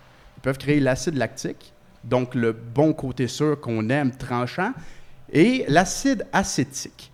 L'acide acétique, Oh, c'est... Ça goûte chimique? C'est, non, ça, on dit sur Internet, on dit que ça goûte le vomi. Ah, ça sent les pieds, encore une fois, un peu comme la diacétyl. Ça sent les pieds, le dessus de bras. En fait, c'est tout ce que tu détestes. C'est un goût vinaigré. Alors, qu'est-ce qu'on doit faire? C'est qu'on doit récolter le mou. On doit l'inoculer de grains non concassés parce qu'il y a des lactobacilles qui vivent sur le grain. Après ça, il faut le mettre à une place privée d'oxygène et le maintenir pendant trois jours à une température idéalement entre euh, 47 et 49 degrés, qu'on appelle le sweet spot. Alors, en, en brasserie, quand on a de l'équipement, fine. Mais maison, Ah ouais. eh hein? boy, le défi. Hey, je me suis creusé la tête là, pour trouver comment. Là. Euh, euh, J'ai pas trouvé comment. mais en- là, Alors, j'ai- je suis sur une- écoutes. je suis- je suis sur une piste. Mais en dessous des Je bras, vais- ça va peut-être ça, à peu près 45 degrés. J'ai dit 49. Le vois-tu, déjà là, ça va pas prendre trois jours, ça va prendre cinq jours. On Ah. rallonge le temps. Fait au lieu d'avoir un cake pendant trois jours au-dessus des bras, Ouais, cinq c'est en jours, petite ça va quantité, être- ça aussi. Ça hein, va être gênant, là, on va se le dire. Qu'est-ce que j'ai pensé faire? C'est que je vais récolter mon mou. Quand il va être à peu près à 51 degrés, je vais le mettre dans un, dans un keg en aluminium. Quand il va descendre à 49, je vais l'inoculer avec des grains non concassés pour l'infecter. Je vais le fermer, je vais le, je vais le purger au CO2, jusqu'à temps qu'il n'y ait plus d'air dedans. Puis je vais, le je vais le laisser tremper dans un bassin d'eau chaude à 49 degrés avec une sonde que je vais maintenir pendant trois jours. Fait que là, ça se peut que mes projets chez euh, Baron Mag prennent du retard, mais, c'est pour, c'est pour la découverte, c'est pour la science. Fait que c'est Alors, ton après-. Après, ah, mais c'est qu'après cette étape-là, ça redevient normal. Parce qu'une fois que le mou s'est aci- acidifié, là, ça prend un pH mètre, mais une fois que le mou s'est acidifié, on peut goûter. On le ramène, on le refait bouillir pendant 15 minutes pour tuer les bactéries à l'intérieur. Durant le 15, mi- le 15 minutes d'ébullition, on rajoute un peu doublon et c'est fait. Après ça, on, remet une- on, on refroidit à 20, à 20 Celsius. On, remet une, on met une levure de, de bière normale, une levure de L, une Saccharomyces, et on refermente pendant deux semaines. Et la Berliner Weiss est faite. Elle est là. Elle est là. Moi, je veux savoir, elle où est tu là. fais tout ça chez vous? Je fais ça pas chez moi parce que j'habite dans un appartement. Je fais ça chez, je fais ça chez mes parents. Je, je suis choyé. Mon père a embarqué dans mes, dans mes projets à date. Alors j'en j'en profite. Mais là, mais, la- mais tu sais, justement, dans, de- euh, brasser maison, euh, t'as- t'as- t'as t'as pas besoin d'un- d'un d'un espace immense. Ou tu sais, c'est- c'est qu'est-ce que c'est? besoin, t'as besoin d'un espace première, tu as besoin de l'eau courante proche. Ok. Tu as besoin d'un espace à air ouverte parce que on euh, veut, veut pas. On, Tu passes d'un bord à l'autre. euh, Non, c'est parce que quand on, la bouilloire là, est pas électrique. Là. La plupart du temps, elle est au propane. Fait que si Ok. tu fais du propane, euh, dans, je vous le dis tout de suite, cet hiver, si vous brassez dans votre garage la porte fermée au propane, euh, faites pas ça. Là. OK? un fait qu'il il- ça prend, une- ça prend de, de préférence un toit. Parce que, tu sais, c'est- stupide, mais je vous donne, un, je vous donne une affaire de même. Dans les premières années, je brassais. Je brassais à côté de la clôture du voisin de mon père. Innocemment, même c'est une petite clôture, elle devait faire 5 pieds. Puis j'étais à l'étape de. de- J'avais fini de bouillir, j'étais à l'étape de refroidir, qui est l'étape cruciale en brasse parce que là, tu veux pas d'infection avant de mettre ta levure. Fait que c'est une étape que tu surveilles de ri- rien laisser dans le bol. Puis mon voisin à côté, ben, il a décidé de passer la tondeuse. Qu'est-ce que tu penses qui est arrivé? Il y a du gazon qui se sont envolés, qui se sont dépassés dans la bière. Fait que j'ai dû arrêter le refroidissement, tasser tout mon équipement, puis recommencer à bouillir un autre 15 minutes pour m'assurer que tout soit clean. Fait que t'assurer qu'il y a un toit et Fait des murs. Non, c'est ça. Fait que brasser maison, ça prend de la place, ça prend euh, de, de l'air, ça prend un toit idéalement, parce que s'il commence à pleuvoir, faut pas que ça tombe dedans. Puis ça prend l'eau courante. Ah, très bien. Pour les gens en petit appartement, moi j'ai brassé longtemps, je, je faisais du 4 litres. Ah, Euh, ben, j'ai j'ai dû adapter tout mon kit pour pouvoir. euh, parce que normalement, quand tu, tu es au Québec, si tu veux de l'équipement de brassage, c'est tout basé sur du 20 litres là, quand tu commences. Là, tu Le achètes 5 ça tout gallons. fait. euh, Le 5 traditionnel gallons, c'est ça. Euh, fait que moi, j'ai tout adapté mon stock, puis pour me rendre compte finalement que partout dans le monde ailleurs, il y a plein de compagnies qui se spécialisent à faire des petits formats d'équipement pour, euh, Pour pour appartement? pouvoir euh, brasser en appartement sur ton poêle. Tout simplement. Le, le plus connu, je pense, en Amérique, c'est euh, Brooklyn Brew Kit. OK, Ils intéressant. font, puis eux, en plus, ils vont te reproduire des recettes de, de grandes brasseries connues. Euh, puis tu achètes ton kit tout fait, puis tu suis la recette, tu fais ça sur ton poêle, dans ton gros chaudron en spaghetti. Puis euh, ça. Je, je connais pas les résultats, là, je- mais euh, c'est ça, ça, ça existe. C'est, plus, c'est du trouble. Puis c'est surtout du trouble pour si peu de quantité. C'est ça, exactement. C'est aussi long que de brasser 20 litres. là. C'est, c'est le même C'est ça, je pense que 20 litres, c'est comme le meilleur rapport. C'est le meilleur rapport. Moi, je trouve qu'en petite quantité de Quantité 2 temps. litres, 4 litres, c'est intéressant quand tu fais justement des brassins tests. Comme la première Ouais. fois que je j'ai pas encore brassé de Berliner Weiss, mais la première fois que je vais le faire, ce sera, je ferai pas un 20 litres. Là. Parce que ça fait quand même mal au cœur. Tu mets 5 heures, 6 heures de brasse, euh, t'attends, tu fais plein d'étapes, puis finalement, tu goûtes ta bière, puis ah, Ça goûte c'est le de la- vomi. de l'acide acétique. Hey, Ah. infection. Eh ben, c'était bien intéressant. Merci beaucoup. Merci euh, de cette information. On va euh, goûter à une prochaine bière euh, avant de passer avec euh, la chronique de Leonardo. Et euh, on goûte une petite Imperial Stout, je crois. Oui, exact. En fait, là, on se dirige vers l'Islande. La brasserie s'appelle Borburgus. Euh, c'est une grosse, grosse brasserie là- là-bas. Il faut se comprendre qu'il y a une compagnie qui contrôle un peu le marché de l'embouteillage. fait qu'ils ont de la bière, des sodas et tout. Puis ils ont décidé de se partir une petite microbrasserie en side, puis ils font des produits merveilleux. Euh, là, la bière comme telle qu'on va avoir, c'est une bière euh, dont les, les mâles qui ont été utilisés, c'est des mâles qui ont été fumés euh, grâce au crottin de mouton. Donc, on fait brûler du crottin de mouton. Là, la, la fumée est utilisée pour fumer le malt. Après ça, on brasse un gros Imperial Stout avec cette bière-là. Puis la version qu'on a, nous, c'est la version qui, par après, a été vieillie dans des fûts de Brennivin. Euh, ça, le Brennivin, c'est un espèce de, de spiritueux local. Donc, il y a un mélange un peu d'herbe. Je pense que la base... ah, là, il faudrait que je, je vérifie. Je suis pas sûr si c'est une base de grains ou de, de, de, de, de- de raisin, mais bon. Euh, puis donc, vieilli dans les fûts comme ça. Fait que là, on a quelque chose de très liquoreux, de très riche, un petit côté légèrement épicé. C'est euh, c'est vraiment fantastique. Et on a tout un privilège ici. Là.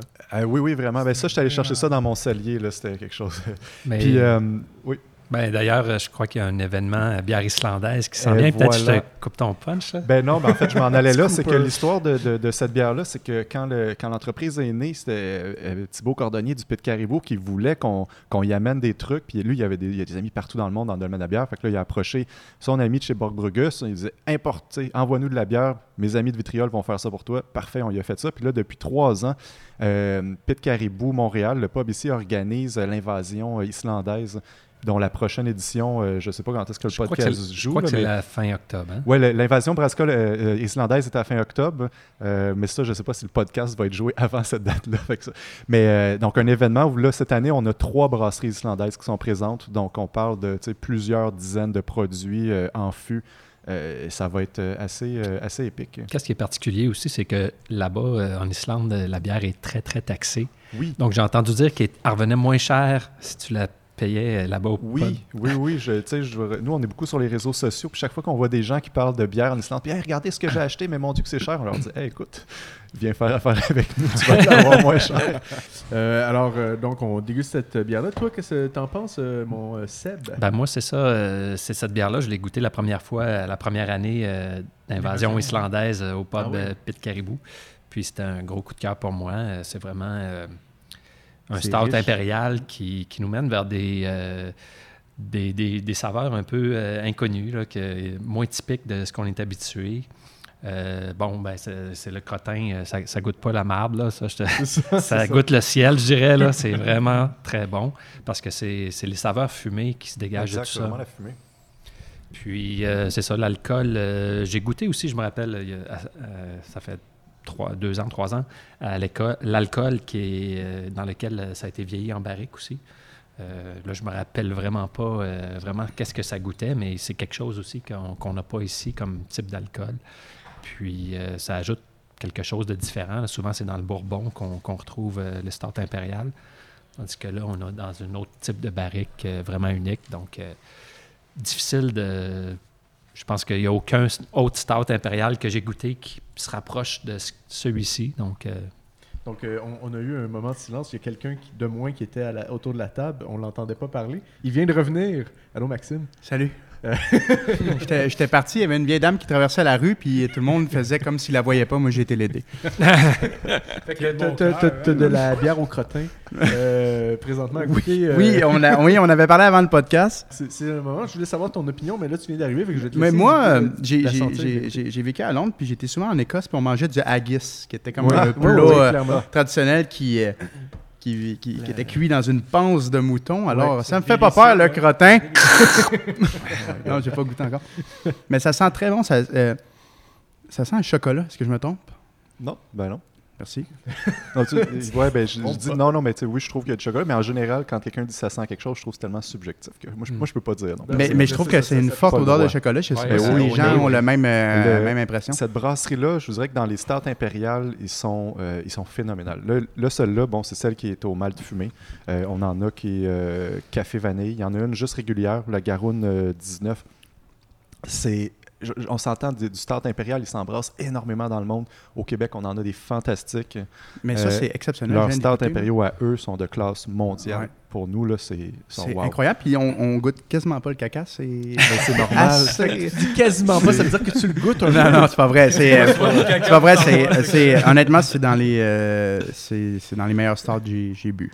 C'est, Quand puis- même, non, non, euh, puis je sais pas. C'est, c'est, c'est très, très, très bon là. quand même Ouais, une, Il y a, une on, dirait une- euh, on dirait qu'il y a une note d'alcool fort aussi, Oui, puis oui, une oui, note oui, de café, une un note de chocolat. C'est très bien balancé. certaine acidité, on dirait aussi, qui, qui sort un peu, euh, je sais pas d'où, là, mais euh, Euh, ben, ça se peut. Le, le- le- le côté souvent, euh, euh, tu sais, des fois, café rôti, il y, a ça, un petit peu le côté acidité qui va ressortir. Là, c'est sûr que le, la- le côté alcoolique aussi, parce que vu que ça a été vieilli dans les fûts de Brénivin, ça peut amener aussi un petit pincement qui rappelle euh, ça. Bon, ben on, va, on, on- on est content, on l'aime beaucoup. Hein? On l'a- on l'apprécie. Je toi, Léo, toi, toi, Léo, Ça qui aime prendrait les une bières caisse. noires, puis que tu dis c'est tout le temps tout moi, je suis un amateur de stout Attends. à 100%. Mon rêve, c'est ouvrir une brasserie qui on fait seulement de la, La stout. c'est mon rêve. Puis ça, c'est une, bière délicieuse. Merci beaucoup. Plaisir. Fait que, on va continuer avec toi, Léo. Quand fini ta gorgée, là. J'ai, mais j'ai une question un peu pour Ah, euh. Vitriol, vite, vite, vite, pendant que Oui. Léo euh, regoute Oui. cet excellent produit. Euh, je suis particulier, j'aimerais ça euh, m'acheter une bouteille de même pour, euh, le- pour la faire goûter à mes amis. Est-ce que je peux passer par l'agence Vitria? Une bouteille, euh, ça va être, euh, c'est difficile.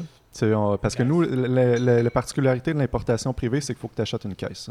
Nous, on ne peut pas vendre à la bouteille. Puis en fait, c'est pas nous qui le vend, c'est la SAQ. Mais la SAQ, eux, en fait, la, la réalité, c'est que le- stock est aux entrepôts, ils font rien. Il faut que nous, on leur dise de vendre à quelqu'un. Puis c'est juste des caisses. Bon, Euh, Est-ce qu'on parle de caisse? on- C'est combien de ben, pour cela, c'est 24, ce produit-là. Il y a des produits, d'un fois, euh, Beaune, euh, d'un fois, non pas Beaune, euh, Tilquin, on a des caisses de 6, euh, d'un fois, c'est des caisses de 12, on a des Européens qui c'est des caisses de 20, ça existe. On les juge pas, s'il vous plaît, ça existe. Il y a Des eu caisses de des- 10. Il y a eu des caisses de 15 là, de, de Coors Light. Bah voilà. Ils ont tout voilà. fait, aussi. Caisse Donc, de 13. euh, c'est ça. 30. Mais eux, euh, en Islande, c'est des caisses de 24. c'est- Puis, tu sais, la, la- la bouteille comme telle est autour de, d'un fois, ben, tu sais, entre 6 et euh, 9 dollars. là. Fait que y ça- a-tu une économie d'échelle si t'en achètes 4 ou. euh, Quatre euh, caisses? Non, non, non, euh, quand tu achètes 24 bières, t'as jeté une caisse. Dans la gang. C'est- non, peut se non, prendre c'est la gang, hein. Tu sais, moi, je fais une partie, t'en fais une partie. Je veux pas partager avec toi. Vous êtes 4, ça fait 6 bouteilles chaque. Ça a de l'allure. Ça, ça a de l'allure, c'est bon. C'est bouteille, fait qu'on ça. parle de On- on 60 parle- environ. Euh, ben, 6, mettons 6 x 8, ça fait on Moi, est je je- 48. fait moi, Ouais, non, mais on est 50, rendu. 50, Ouais, moi, mais je- rajoute je- les je- taxes. Ah non, la taxe incluse, oui, oui. Ah, ouais, dépôt aussi? Euh, dépôt aussi. là, écoute, attends, je vais sortir ma liste de prix. On va, Hey, on va Regardez, là. Non, mais on va acheter, on n'achète pas, On va laisser Léo parler. chambre, là. On va jaser C'est ça, vous ferez une ensemble. date ensemble. Allez vous faire une date, là, vous en parlerez après. non, mais on parle de bouteilles, mais avec Léo, on va parler de canettes. Qu'est-ce qui se passe, Léo? Euh, on veut parler de la crise de la canette. C'est ça Oui. que tu nous as amené. Euh, ce qui se passe encore, comme vous savez, on lance un livre euh, dans pas long, puis on a eu une discussion en parlant avec beaucoup de monde qu'il y a une crise de canette qui s'en vient dans 5-6 mois. Ou même déjà là, non? Il y a une crise de... Oui, il y a une- il y a- la crise est là, mais il y a encore de l'espoir que la crise va, pas, qui va passer. Ce qui se passe, c'est que, comme vous savez, tout le monde, maintenant, depuis un an et demi, se lance dans la canette. euh, tout le monde s'en va dans la canneuse, euh, que ce soit dans la bière ou dans, ou dans le café. Il y a Oui. beaucoup de monde, puis même maintenant, dans le kombucha, tout le monde se lance dans la canette. Puis tout le monde vend leur équipement, puis de plus en plus, le monde s'en va en canette. Puis il y a eu un... Il y a eu quelque chose qui est arrivé pendant qu'on discutait avec du monde là, aux États-Unis puis au Canada, c'est que il y a une manque de canettes parce que à cause de Trump, à cause des tarifs, les canettes ont commencé à augmenter les prix à presque 50 75 Ce qui se passe, c'est que le matériel est fait au Québec, au Canada, disons. On envoie le matériel brut vers les États-Unis. Les États-Unis font les canettes puis nous l'envoient à nous autres. Wow. Ça veut dire que nous autres, on, vend notre matériel là-bas, on revient ici, puis la canette coûte cher après ça parce qu'on paye à 3000, tu sais, comme ça coûte cher. Il y a beaucoup de raisons différentes. Une des raisons, ça a été que peut-être que les grosses compagnies ont acheté beaucoup de canettes puis ont fait le stock pour descendre, pour frapper un peu les gens qui, se lançaient en canette parce qu'ils savaient que c'est la grosse affaire. Une affaire, c'est Trump qui nous a vraiment frappé là-dessus. La, la question, la question de la canette, OK, c'est pas seulement que c'est les prix, ça monte, ça descend, c'est normal ça. La question qui est arrivée, c'est qu'est-ce qui était, pourquoi on n'a pas vu ça venir? Mhm. C'est la grosse question parce que tout le monde savait que, que Trump s'en venait avec cette affaire-là. Puis il y a du monde qui ont dit, mais on a encore le problème qu'on va parler au, au dernier po- podcast, c'est qu'il n'y a, pas assez de concentration entre du monde qui font des achats groupés. C'est-à-dire du monde qui se concentre à acheter ensemble pour avoir un bon prix. Puis l'affaire, c'est que ça fait que beaucoup de microbrasseries sont très, sont très petites encore dans le cash flow qui existe là-bas. Une augmentation de 50 dans, dans la vente qui va aller vers le, consommateur, c'est impossible pour continuer là-dessus. So, L'idée de ça, c'est que je pense que, comme on disait au, dernier podcast, c'est qu'il faut qu'il existe une, concentration de monde qui vont commencer à travailler ensemble pour acheter des canettes, pour acheter du lublon, pour acheter des, du whatever qu'ils ont besoin de faire pour que ça fonctionne bien, ce problème-là. Parce que c'est tellement grave, ce problème de canettes, que si ça ne s'arrange pas, même la- quand j'ai parlé avec la gang de la CBO, eux autres ils me disaient qu'ils vont changer la loi de mettre des, des plus mettre de sleeves, mais vraiment mettre des stickers dessus pour qu'on ait une vente qui se passe. J'ai pas, j'ai pas réussi à parler avec la, la, la SAQ ici, mais j'ai parlé avec du monde à Vancouver aussi, de, des de BC euh, Liquor Board, qui me disaient aux aussi, ils sont dans une, dans une passe comme ça. Pour l'instant, on a encore cinq mois après, après les fêtes que le monde continue à avoir ça. Mais Parce le- que tout le monde a acheté un peu de stock, tout le monde est, stock. ils ont acheté pour 4000 canettes ou plus et tout ça, mais les gros majors ils ont aussi acheté Des beaucoup, de beaucoup, canettes. beaucoup de canettes en prévision de. Le- mais le problème, c'est que les fêtes s'en viennent, les fêtes. Noël s'en vient. Après Noël, si le problème de canette vient, est pas arrangé encore, il va y avoir un gros problème, le fait que les compagnies qui sont lancées, qui ont vendu leur, machine à, à bouteilles, qui sont avec des cannes, ils ne pourront plus vendre des cannes. Ça veut dire que les compagnies qui ont besoin de cash flow vont, ils vont disparaître pas mal. Puis ils vont se faire acheter par les grosses compagnies. So, je parle à la MBQ, je parle avec tout ce monde-là qui, qui est des associations de microbrasseries. Il faudrait vraiment penser à l'achat, à, con- à- à mieux arranger cette affaire-là parce que c'est bon c'est légaliser les affaires, parler avec le gouvernement, tout ça. Mais quand, quand on vient le core du business, où il y a une vente à faire, qu'est-ce du, du comment ça s'appelle ça, du, euh, quelque La chose comme la canne, la matière première, comme tu dis, la matière Oui, première, c'est important de savoir Qu'est-ce qui se qu'on vend aux passe? États-Unis, qu'on ramène ici puis que ça nous coûte plus cher, co- comment on peut pas le transformer nous autres même ici? Mais ça, l'affaire, moi, j'ai parlé avec du monde, des brasseurs ici, que je ne vais pas nommer. Ils me disaient que pourquoi on n'a pas, de bra- on n'a pas une, machine, on n'a pas une compagnie qui font ça ici. c'est ça, ouais. Oui, c'est vrai, pourquoi on ne fait pas ça, mais ça prend 5-6 ans avant d'avoir une lumineuse qui font ça ici. Ce qui Puis est ça revient à la question pourquoi on n'a pas vu ça venir, tu sais? Moi, c'est la question que je me pose. Qui qui n'a pas vu ça venir? Tout le monde sait pourquoi Molson a en acheté plus. C'est comme... Tout le monde achète l'aluminium à la même place. C'est pas... c'est pas Il n'y a pas comme deux, trois marchés. Il y a une place où tu achètes le marché. Il y a du monde qui a manqué leur coup. Y a- ça se peut que... Tu sais, tu peux parler avec du monde. J'ai parlé avec, des, avec du monde comme dans, avec Casque à Calgary, tout ça. Puis on dit, écoute, les machines se vendent trop bien. On sait pas. Puis le problème aussi, que c'est pas seulement les microbrasseries qui font de la, la- qui, qui, qui calment maintenant, c'est aussi les compagnies de, de café puis les compagnies de kom- kombucha. Puis kombucha, c'est gros. Puis les cafés, les nitro-cafés qu'on appelle, Ouais. c'est une nouvelle machine à cash à faire. Tout le monde est embarqué là-dessus. Fait qu'encanner des produits, euh, le monde va revenir peut-être à bouteille un petit peu. Si... Moi, je pense qu'en janvier, si c'est pas arrangé, il y a beaucoup de monde qui vient en bouteille encore. Est-ce qu'on a des nouvelles du projet euh, au Saguenay? Il y avait un projet de- de- d'usine de canne. de Ça va canne. prendre 2-3 ans avant que ça Deux, arrive. trois ans, OK. Ouais. Ah, euh, si vous avez des euh, cues pour Leonardo, alors vous écrivez à leonardo à extracaramel.tv. il, va, il, est friand de nouvelles du genre. Euh, Est-ce que vous avez quelque chose à dire, vous autres, qui, qui est plus euh, à faire le produit? Est-ce que vous avez des insights de, de la canette? Non, hein? Pas d'insight pantoute, hein? Non, on n'a pas d'inside. À part que le, le- le- le marché de la canette augmente. là. On ne va pas se le cacher que ça se vend mieux une bière en canette qu'en bouteille. là. Je pense que Mais les la- épiceries fines en ce moment, les détaillants de microbrasseries C'est s'en rendent compte. Euh, je, moi, je n'étais pas au courant pour le projet euh, au Saguenay, fait, mais c'est sûr que euh, ce serait vraiment intéressant parce que, tu sais, on- on- au Québec, on est, un pro- on est un marché qu'on fait souvent de, de la matière première, mais on fait aucune transformation. On ship tout ailleurs. Ouais. Euh, là, on a une grosse euh, aluminerie. là. On a Alcan. Que Ben on oui. on l'a, la matière première. On les a, les rouleaux d'aluminium. là. Peut-être. Ouais, euh, Ça prend juste une presseuse puis faire des canettes. Ben oui, peut-être Ça un prend juste ça. euh, Ça prend juste ça. Ça prend une presseuse. Peut-être un peu d'aide gouvernementale pour. euh, tu sais, c'est une belle industrie à Ben ouais. développer. Mais je Je vois pense pas pourquoi il y aurait de l'aide humaine. Avec non. un nouveau gouvernement qui est ici, euh, qui est euh, impliqué ouais. dans les business, dans le québécois, le, québécois, en tout cas. Euh, je pense qu'il y, a- y y vraiment, au niveau politique, il y aurait quelque chose de très beau à faire là, Ben un oui. petit rassemblement. Là. Le go, on veut, on veut des cannes. Le go. Ben ouais. on veut faire nos veut les propres cannes. La Les cannes québécois. là. Faut, faut, faut, faut faire passer le message à la MBQ. euh. Ben, Cannes merci, merci beaucoup nous- de, de nous parler de, de- des crises.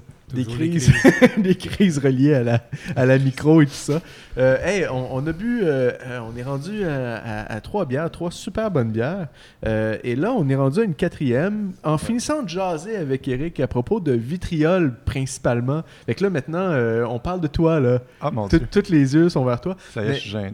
Fait que, euh, qu'est-ce que tu vas nous faire déguster cette fois-là? Euh, mais Euh, là, je vais, je vais commencer par vous demander, finissez vos verres de grosse taille. Oui, parce que. C'est c'est excellent. J'ai euh, j'ai- j'ai- j'ai pas le goût de partir d'ici sans en avoir une. Est-ce que tu en as d'autres dans ton auto? Non, non, T'en mais as pas moi, moi, c'était ma dernière dans Pas mon, dans mon cellier. Là, Ah, en ce moment, j'ai regardé, euh, j'ai regardé euh, stocks pour toi. Je n'ai pas cette bière-là en stock. J'ai la version euh, pas vieillie en fût de, en fût de Brénivin. J'ai la version régulière. Donc, juste le start impérial euh, avec du malt fumé au crottin de mouton. Ça, je l'ai. Euh, puis, elle revient environ à 7 la bouteille. Donc, mais il faut que tu achètes la caisse de 24 toujours. là. Fait que pour répondre à des questions de tantôt.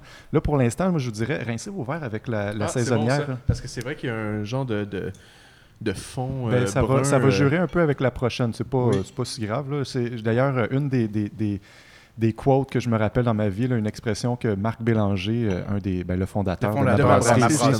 il m'a dit, il m'a dit à une époque, il dit Eric, il n'y a rien de mieux pour rincer un verre de bière que de la bière. Donc, euh, depuis ce temps-là, je ne c'est très jamais mon verre avec de l'eau. Et puis c'est ça. Bon, ben c'est c'est un Donc, super euh, bon cue, ça. Génial, merci beaucoup pour ça. Fait Donc que là, on, euh, on retourne dans la bière de fermentation spontanée. Fais attention, vous plaît. Ouais, c'est ça. Ce coup-là, je le tiens. Ok, loin on se recule. Mais je- en même temps, je vais la mettre proche du micro si on peut avoir le son. Ouais, mais pas proche de ton œil. Non, c'est exactement. Toutes les... Fait que fondé en 2016, Vitriol. Je te dirais que. Oh! C'était cute, ça. Regarde l'en- le l'en- l'endos du, euh, du bouchon est rouge, rouge, rouge. On dirait que c'est du vin. On dirait du vin, hein? Alors, euh, qu'est-ce que c'est ça ici? Euh, donc là, on a un, euh, un assemblage de la gueuserie euh, Tilquin. Euh, vous avez noté que j'ai pas dit euh, brasserie. C'est vraiment une gueuserie, dans le sens que euh, Pierre Tilquin, qui est le fondateur de la gueuserie Tilquin, achète des mous de différentes brasseries en Belgique. Donc on parle Beaune, euh, oh mon Dieu, euh, Beaune, Girardin, euh, Cantillon. Cantillon, bon, c'est ça. Donc, euh, il, il va, il y a, je pense, 3-4 brasseries qui le, qui le fournissent. Lui va mettre ça dans ses barils chez lui, laisser vieillir ça. Puis après ça, euh, soit, euh, soit les, les, les, les couper qu'on appelle, donc faire l'assemblage pour faire sa gueuse euh, Tilquin. Donc euh, ça. Ou sinon aller chercher des fruits puis mélanger ça avec des jeunes lambics pour faire. euh, Lui, c'est un assembleur. c'est un assembleur. On peut dire assembleur, coupeur de gueuse. Euh, donc, euh, c'est tous des termes, c'est ça. Donc, il n'y a, a pas de- de- d'équipement de brassage chez lui. C'est vraiment juste des barils, des tuyaux en masse.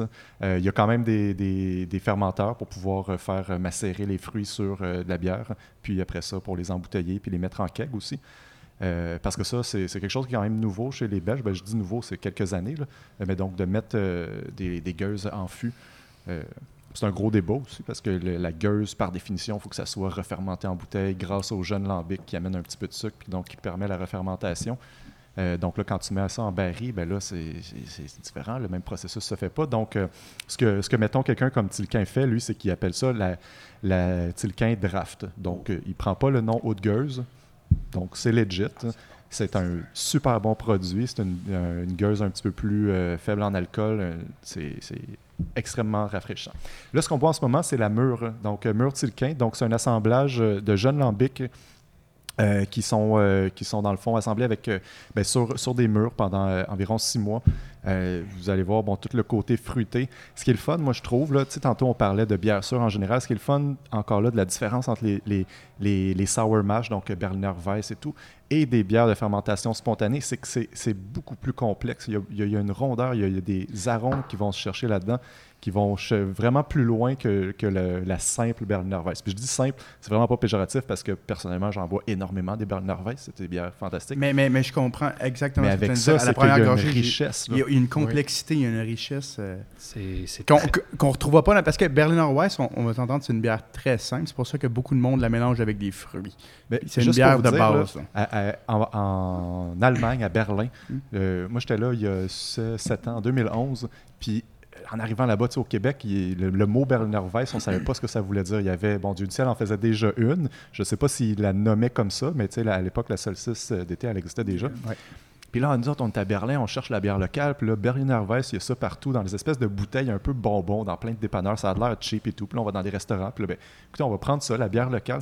Puis on goûte à ça. Puis c'est- ah, c'est donc ben bon. Puis eux autres, ils te servent ça avec de la glace puis une grosse paille. Puis là, ils te demandent, tu veux-tu un sirop, Ouais. un sirop cheap pour mettre dedans? Puis ils disent, non, non, non, on la veut, on la c'est comme veut, une- le- clean, là, on veut la, la faire. Puis là, ils regardent comme, voyons, maudit touriste. qu'est-ce Mais que c'est comme une base, Berliner Weiss. C'est Ben une oui, c'est base ça. Euh, à plein c'est de. une bière du peuple. là. C'est ça qui est le fun là-dedans. là. C'est- C'est c'est le côté sour des lagers qui sont aussi des bières. euh, je trouve un peu ça, le côté bière du peuple. là. C'est- Euh, wow!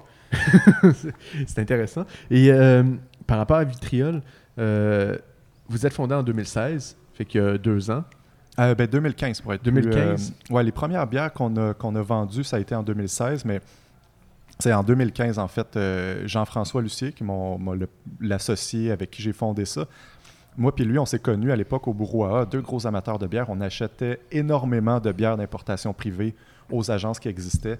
Euh, on- c'est ça, on avait, on a fondé après ça, ben, Jean-François a fondé un groupe avec lequel on se partageait justement des, bouteilles, des caisses, parce que l'importation privée, tu achètes ça à caisse, fait que c'est difficile.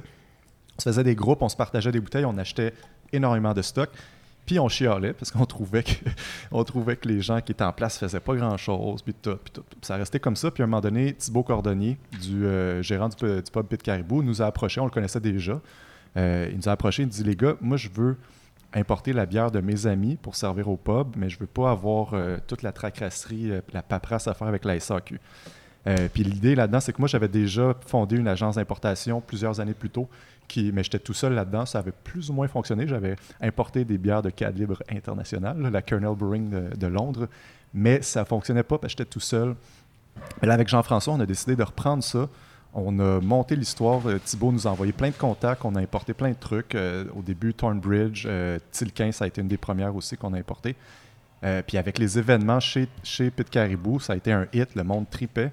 Puis là, à partir de là, nous, on a commencé à développer un peu, à aller chercher d'autres fournisseurs, à agrandir notre cercle de, clients.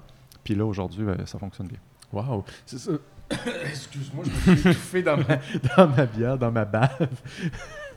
Euh, fait que vous faites, euh, bon, importer la bière artisanale, euh, vous les amenez au Québec, il y a des produits de Belgique, Croatie, Royaume-Uni, Pologne, Islande, USA.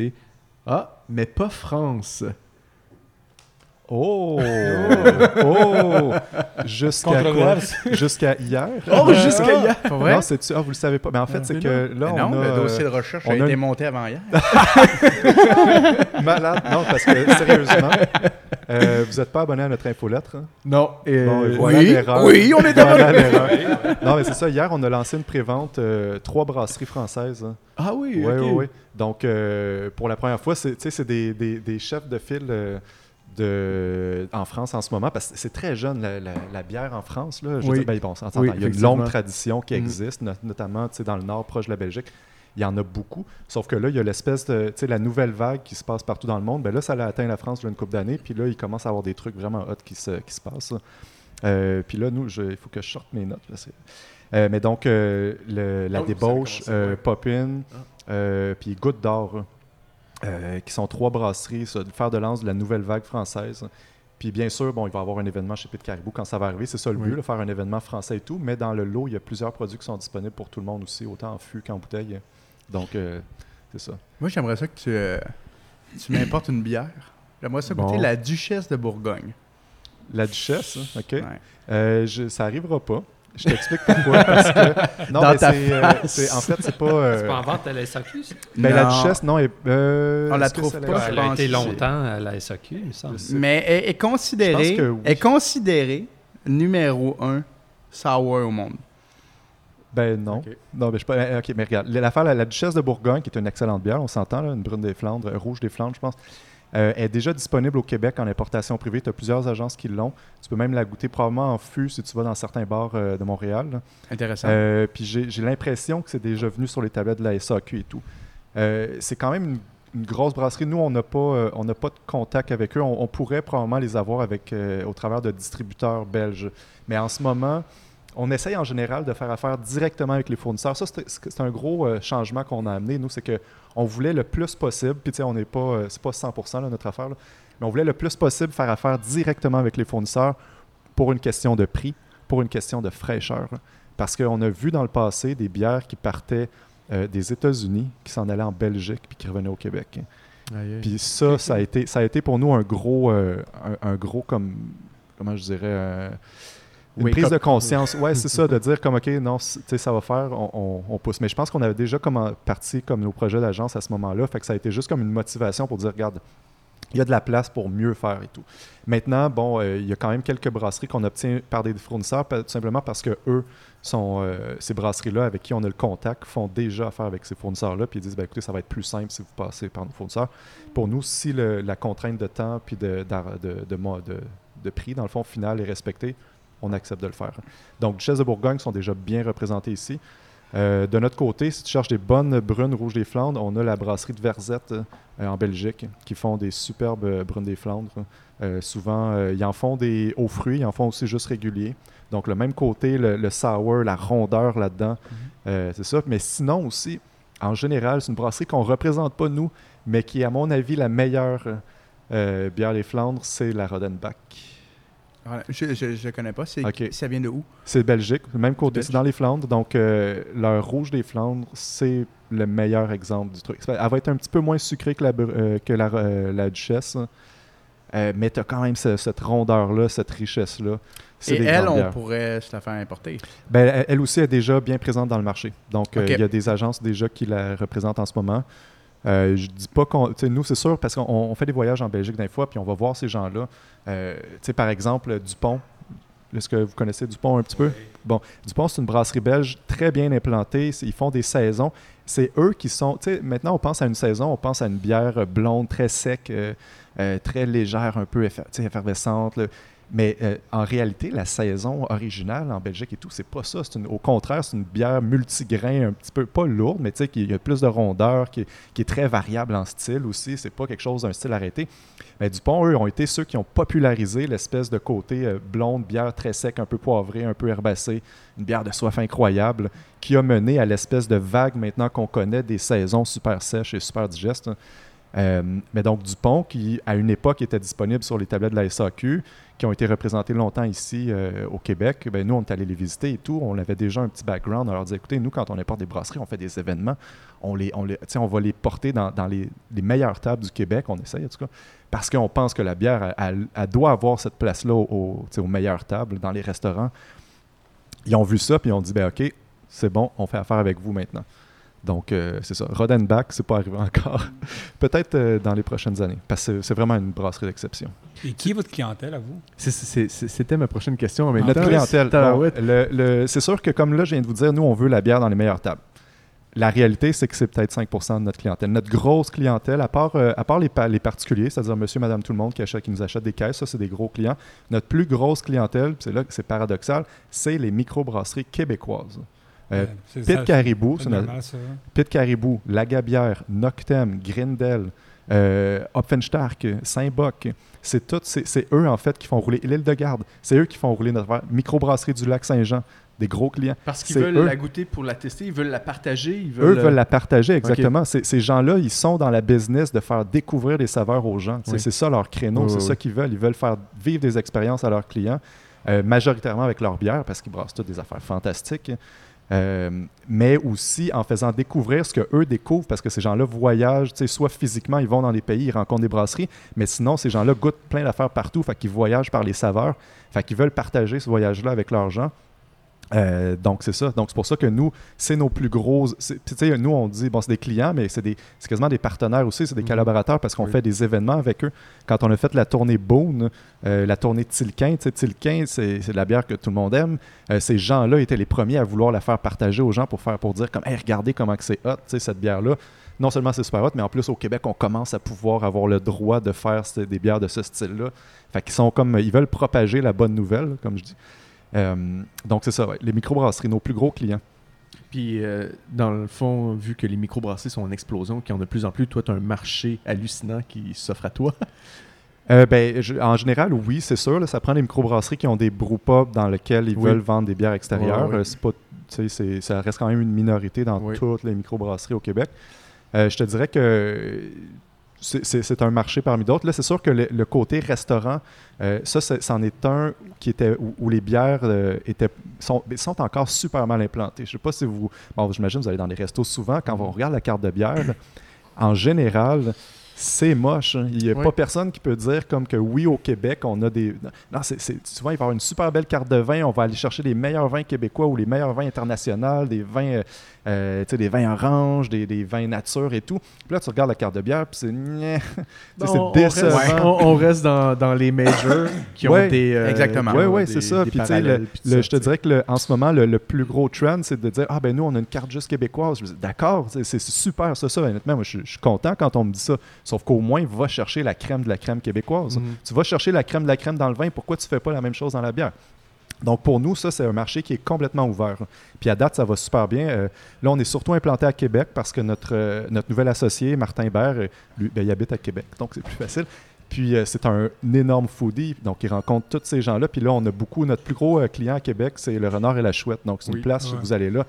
Au niveau de la bouffe, tu en as plein la face, tu as des saveurs partout. Mais eux, justement, ils sont aussi conscientisés au fait que, merde, la bière, ça t'amène ces saveurs-là, puis tu peux faire des matchs de la mort, tu peux aller faire découvrir plein de choses aux gens. Donc, euh, donc c'est ça. Donc ça, c'est un marché pour nous qui, qui, qui est à, à conquérir, je dirais. Ben, c'est super intéressant. Donc, le- la suite, les restos. Mhm. Euh, et quoi d'autre après ça euh, euh, Là, ça fait comme 2-3 ans que vous existez. Euh, c'est c'est encore, Est-ce que c'est encore méconnu euh, l'importation Ah mon Dieu, oui, oui, oui, complètement, oui. Surtout dans la bière, en fait. Je dirais que dans le domaine du, du vin, il y a déjà une base un peu plus connaissante du fait qu'il y a de il y a des produits qui ne sont pas en succursale, qui existent dans un espèce de réseau parallèle. Mais dans le domaine de la bière, c'est encore tout jeune. On a énormément de nouveaux clients. Euh, euh, pour vous donner une idée, notre, base de clients qui sont des, particuliers, c'est-à-dire les gens, monsieur, madame, tout le monde, c'est quelques centaines tout au plus. C'est encore tout petit. Donc, euh, il y, a, un gros marché là, mais il y a aussi, il faut le dire, ça, c'est quelque chose quand même. En fait, ça va être important. C'est que la SAQ commence à s'ouvrir énormément à la bière d'importation. Ils ont compris, surprise. Il y a du monde qui aime ça. ben oui, c'est ça. Écoutez, ça il fait a- longtemps que la SAC en importe, par exemple, de la bière. On, Ouais, mais la première duvel était de là. euh, c'est- limité, presque là. par dépit, en fait. Ils le font, mais tu sais, c'est presque parce qu'on leur tord le bras. C'est- Là, récemment, ce qui est arrivé, c'est qu'ils ont, ils ont engagé une nouvelle personne qui s'occupe de la bière. Cette personne-là, déjà, elle avait eu des belles expériences à la SAQ de- d'ouvrir certains marchés, normal- euh, notamment les spiritueux. Euh, puis là, la personne était consciente que dans la bière, il y avait beaucoup de choses à faire. Puis là, elle s'est mise à approcher plein d'agences, dont nous. Euh, puis, mais là, le, le défi, c'était de faire accepter au patron en haut qu'il y avait un engouement pour ça. Puis là, ça, c'est arrivé euh, cet été. Je ne sais pas si vous avez vu avec Cantillon. Cantillon, hey boy. Bon, mais c'est ça. Cantillon, boy. c'est euh, pas nous, c'est une, devenus agence- une autre agence qui les représente, mais nous, quand même, on trouve que c'était merveilleux comme, comme action parce que ça l'a c'est- ça l'a fait prendre conscience au patron que, hey, il y a du monde qui sont prêts à se déplacer Ah oui. une demi-heure avant l'ouverture d'un magasin pour aller tout acheter le stock. Puis, puis voyager aussi. là. Il y a du monde de Ben Montréal oui. qui sont partis à Saint-Hubert. Je voyais ça. tu sais, C'est la ville, Eh, la ville de mes parents. Mon Dieu, c'est- Montréal, C'est c'est la ville de tes parents. Il avait Mais- pas peur de Non, pas non, non, revenir. mais, non, mais il y a du monde, non, du monde de la, de la rive nord là, qui Ouais. traversait l'île, qui allait jusqu'à la rive euh, sud pour aller chercher. euh, Il y a une vingtaine d'années, il y avait les SAQ bières. Oui, oui, oui. Il y avait vraiment une- des choix incroyables. Ouais, puis ouais. ça l'a je, connais, disparu. je connais pas Ouais. ça. Ah, Mais t'es ça- trop, trop jeune. un peu, né, euh, avec la dernière. Parce que il y a- il y, a eu comme des vagues un peu de, de bière Ah oui. internationale. Puis là, cette vague-là. On ce dans est un resté- creux. Ce qui est resté de cette vague-là, c'était des, des blondes de partout dans le monde. Fait que tu avais comme toutes les lagers, Ah ouais. pas de marde, là, c'était quand même pas de la bière de marde, mais des lagers de partout dans le monde. Puis il y a ça qui est resté. Fait que là, tu allais dans un bar, tu dis Ah ouais, j'ai goûté de la bière d'Afrique du Sud. Puis Ah ouais, qu'est-ce que ça goûte Ben ça goûte la même affaire que de la Molson. tu sais.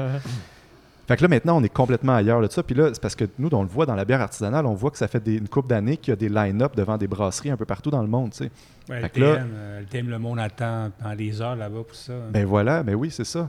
Euh, donc c'est ça. Donc là, ils ont ouvert les yeux. Nous, nos premières bières qui ont été sur les tablettes de la SAQ, c'était la Beaune. Euh, ça a pris un petit peu moins qu'une semaine, tout était parti, mais c'était des quantités assez minimes.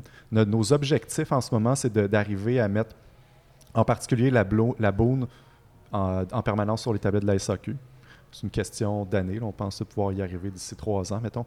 Euh, puis après ça, d'avoir plus de choix, plus de petits arrivages comme ça. Euh, on en a quelques-uns qui s'en viennent. On va avoir plus de Beaune. Puis là, euh, vous l'apprenez peut-être en exclusivité. euh, de Rank, on va avoir des produits de Rank sur les tablettes, leur bière sauvage. Ça, Donc, ça vient d'où, ça, de Rank? De Rank, c'est belge, encore une fois. Euh, c'est une brasserie qui. euh, leur particularité à la base, c'est qu'ils brassent seulement avec des, du houblon entier. Donc, jamais de pellets, c'est toujours avec des cocottes entières. Ça donne Des des, cônes, bières. Comment? Ouais, des cônes, exactement. Ça donne des bières qui, ont, euh, qui vont chercher un petit peu plus de complexité dans les, tous les tons d'amertume et de, et de saveur de houblon. Mais euh, c'est ça. Donc, eux, ils ont la base belge, donc c'est des blondes belges, des brunes belges, mais avec le côté un, un petit peu plus de profondeur et de plus de tranchant au niveau de l'amertume. C'est des bières de soif incroyables. Puis, ils ont aussi un volet euh, bière sauvage. Euh, pour l'instant, c'est souvent des fermentations mixtes. Donc, ils vont prendre, mettons, euh, du lambic de Girardin, qui est un gros, euh, un gros brasseur de, de- de fermentation spontanée en Belgique. Donc, ils prennent de leur lambic, ils assemblent ça avec leur truc, avec des cerises aussi. Donc, ils font la crique, la cuvée de rank, euh, la vieille provision, qui sont des bières sauvages qui sont fantastiques. Donc, ça, ça s'en vient sur les tablettes, probablement cet automne. On espère, parce que là, pour l'instant, ça traîne aux entrepôts de la SAQ. Euh, fait que c'est ça. Puis, encore C'est le Ouais. scoop, man. Ça aurait pu, j'ai pas pris tout Ce ça bout-là, je sais pas, je sais pas si c'est sorti. Euh, je- tu sais, nous, on en parle entre nous, on a les nouvelles. J'ai aucune idée, j'ai jamais vu ça encore euh, sorti. Euh, SAQ.com. Vente en ligne. Vente en ligne. La vente en ligne de. Vente en de- ligne. de- Livraison par drone? Je sais pas, je suis pas au courant de livraison. Je sais pas si c'est livraison à domicile ou si c'est livraison en succursale, mais pareil, ça veut dire vous Oui. êtes en ligne, vous sélectionnez comme euh, une caisse de 12, tu sais, un de celle-là, un de celle-là, ah, celle-là, je veux l'essayer. tu montes ton panier. Monte tu montes ton caisse. panier, tu Ah, fais livrer bon, ton ça. panier. Euh, donc ça, pour nous, si ça, si ça se fait, parce que là, c'est toujours des projets, Oui. mais ça a l'air à se concrétiser de plus en plus, puis ça, à mon avis, on devrait le voir avant la fin de l'année. Si ça se fait, pour nous, ça va être un, un- carrément un game changer. Ben oui. ben J'ai oui. vu, j'ai vu déjà des, des trucs de commerce en ligne de- de- d'alcool et tout ça. Ben, ce serait une prochaine chronique pour, chronique pour Léo, ça, euh, de parler du commerce en ligne de l'alcool au Mais nous, autres, Québec. mais nous autres, on le connaît beaucoup de monde en Ontario, comme je te parlais au début, qui font Ah ouais. la vente en ligne déjà. Au Québec, ça est inexistant, cette histoire-là? Euh, ben non, en fait, c'est- il y, a- il y a une partie parce que c'est la loi est comme, je sais pas, est plus ferme à ce niveau-là, dans le sens Ouais. que c'est illégal en théorie de transporter de l'alcool euh, par courrier, par euh, la poste et tout. Maintenant, c'est un peu hypocrite parce que ça se fait vraiment. Ça Je se fait pense que c'est pas partout. juste la gauche, je pense que c'est l'alimentaire en général. Non, le Non, métro, non, il Et parce que- envoyé par la, la, la poste, je pense pas que sur Ah, Amazon, tu peux acheter un poulet puis il peut venir, non? Ben, pas un poulet, mais une bouteille d'huile d'olive, mettons. C'est ça, ça se fait. OK. Des trucs comme ça. Mais il y, a, il y des- y a du monde qui vend des céréales, comme euh, on connaît une compagnie qui, font, qui vend des céréales en ligne, tout ça. Tu peux acheter de la viande en ligne, ça fait comme ça, mais Mm. pas de la boisson. Mais la viande en ligne que tu achètes est sur le territoire québécois. Oui, mais ça, c'est des gens qui viennent livrer, euh, même au Québec, c'est ça. Tu peux pas te faire livrer ton vin de ton vignoble euh, en Mhm. Gaspésie. Non, non, ouais. tu peux pas faire livrer de la bière de ta bière euh, à Bécomo. Euh, si ça c'était permis d'un matin, ça aussi, ça serait un méga game changer dans le milieu. Ça serait fantastique Ouais. aussi. Parce qu'à l'Ontario, on le fait, pas, pas LCBO, Ah mais il y a des compagnies privées qui font ça. Tu peux. Il y a une compagnie, je ne sais pas c'est quoi le nom, mais à chaque mois, tu es, membre de, de ça, puis tu peux avoir de la bière différente de l'Ontario livrée chez vous. Qui vient livrer Ouais. chez toi. Ouais. Ah, ça Puis ailleurs dans le monde, c'est courant. Là. Tu vas en Angleterre, en Belgique, aux États-Unis, tu vas sur un site, tu cliques, puis tu te fais livrer ta bière chez vous, tout simplement. Mais- Simplement. Un de nos amis, Ouais. euh, UK, euh, UK euh, Brewery- Anarchy, Anarchy Brewery, ils font ça. Ils- la- Ouais, leur- ouais. 30% de leur vente, c'est en ligne comme Ben ça. oui. Ben, oh, euh, en, euh, en Angleterre particulièrement, ben, je pense en Belgique aussi, mais moi, c'est parce que j'ai vécu en Angleterre un bout, puis c'est- c'est super bien implanté. là. La plupart du temps, tu as un, t'as un, un gars qui a un- son, petit, euh, son petit shop, là, tu sais, vois là, une belle sélection de bouteilles, puis mais dans le backstore, lui, il fait de la vente en ligne, ça, va, ça roule euh, rondement. là. Puis même, euh, puis ça- à une époque, ça, ça- ça- ça a explosé un peu parce qu'ils ont eu leur, euh, leur nouvelle vague, eux autres aussi, là, dans les dix dernières années. Puis là, à ce moment-là, tous ces petits euh, shops-là, qui étaient habitués à un petit peu moins de ventes, ben là, tout à coup, ils se sont mis à être submergés. Fait que ça a été, ben, c'était un beau problème pour eux, je pense. Et vous autres, euh, avec, dans, 2010 dans 2019, ok, avec, euh, avec les SAQ qui va l'ouverture dans les SAQ, est-ce que vous allez avoir plus de compétition à l'arrière de ça? Euh, c'est c'est possible, honnêtement, euh, c'est possible.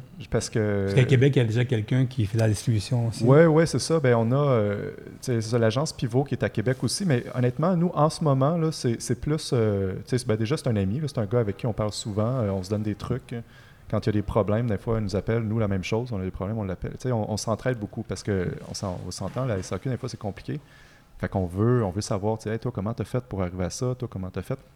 Donc, il y a beaucoup d'entraide dans cette, dans cette nouvelle vague de- d'importateurs. là. Ok. Donc là, pour l'instant, il y a nous deux. Euh, il y a aussi, par contre, mais, euh, l'agent vice-versa. Euh, ils ont une agence, eux, qui importe des trucs pour eux autres mêmes.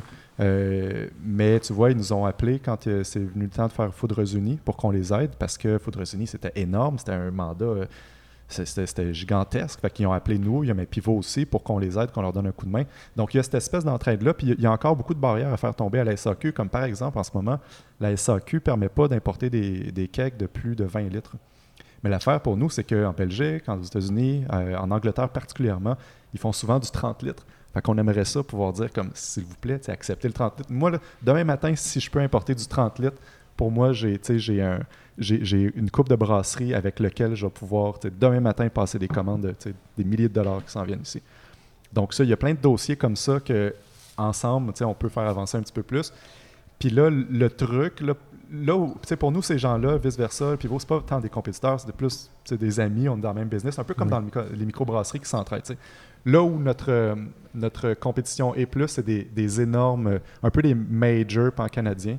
C'est que souvent, il y a des compagnies, brasseries de l'extérieur qui sont un peu plus grosses, mais qui font des produits qui nous intéressent quand même, vont donner le mandat d'exportation à une compagnie pan-canadienne.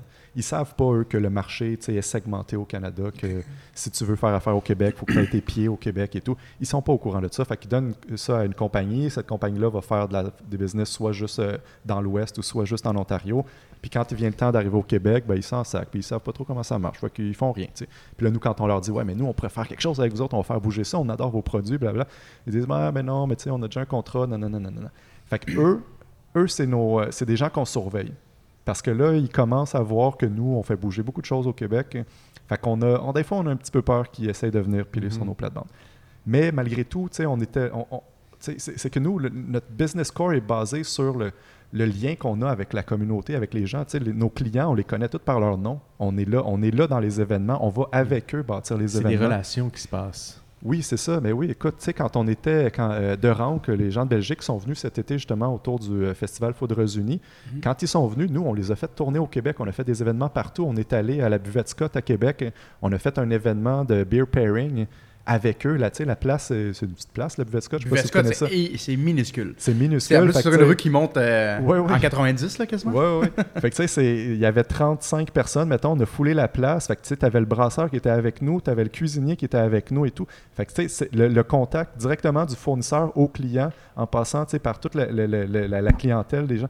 Pour nous, ça, c'est- ça fait partie de la business. Puis on le fait parce qu'on adore ça. On- au début, c'est ça qu'on voulait faire. C'était la raison pour qu'on le faisait. Puis après ça, ça reste quand même une des parties les plus euh, excitantes et agréables de notre business. Donc, ce côté-là, très personnalisé, très impliqué, les gros majors ne peuvent pas l'avoir. Ils l'auront c'est- jamais. C'est un marketing d'expérience que tout tous les majors veulent faire maintenant. Oui, écoute, les premiers événements que j'ai organisés, quand j'avais commencé mon agence tout seul en 2011, euh, j'avais fait des beer pairing au brouhaha, justement. Ça s'appelait Pas de dessert en Angleterre. C'était c'était des succès. L'événement était un succès dans le sens que c'était tellement bon. Tu sais, le premier coup, c'était des bières d'importation anglaise. Deuxième coup, j'ai fait avec des bières d'exception québécoises. Puis C'était un succès. C'était c'était si bon. Le monde tu sais, se roulait à terre. Puis là, tout le monde était comme Ah, Eric, c'est tellement tellement bon. Sauf que moi, personnellement, j'ai tu sais, j'ai perdu plein d'argent à faire ça. tu sais. Ils ont roulé par terre. Comment? Ils ont roulé par terre quand même. Oui, oui, les gens, oui, c'est ça. Fait que l'expérience était fantastique. Fait que c'est- juste pour dire que ça a pris du temps. tu sais. Tandis que là, Ouais. maintenant, la business va bien. Euh, c'est ça, ça, ça roule bien. Fait qu'on peut faire les deux. On peut avoir, euh, avoir énormément de plaisir, créer des expériences uniques dont les gens nous parlent, ils reviennent nous au parler de ça, développement. euh, mais tout en pouvant en vivre. ouais, ouais. Ça, c'est... Eh, C'était vraiment excellent. Euh, il va falloir que je vous coupe, les gars. Là. Euh, il faut arrêter ça. Là. ça fait une heure et quart qu'on jase. Et, euh, C'était vraiment intéressant comme épisode. Merci tout le monde d'avoir été là. Merci. Euh, Thank you. Merci à ma brasserie de nous avoir laissé la place des employés euh, pour nous tous. Merci, ma brasserie. Puis euh, le, la- le prochain épisode, on va être chez Champ Libre. Champ libre, hein. C'est chez Champ Libre et on va parler avec Champ Libre et on va parler avec euh, aussi- lui-même. Champ, Champ, lui- Champ lui. Non, c'est libre qu'on rencontre. On rencontre Libre. Là, on va discuter avec euh, euh, Pat Cole, puis Frank, Alex. et puis Alex, le, le, Le brasseur. brasseur. Ouais. Bon, ben, euh, on vous invite à euh, ne pas lâcher Internet et nous suivre et écouter ce prochain épisode. Merci beaucoup tout le monde, c'était vraiment intéressant. Merci beaucoup. Merci. Merci. Merci, au revoir.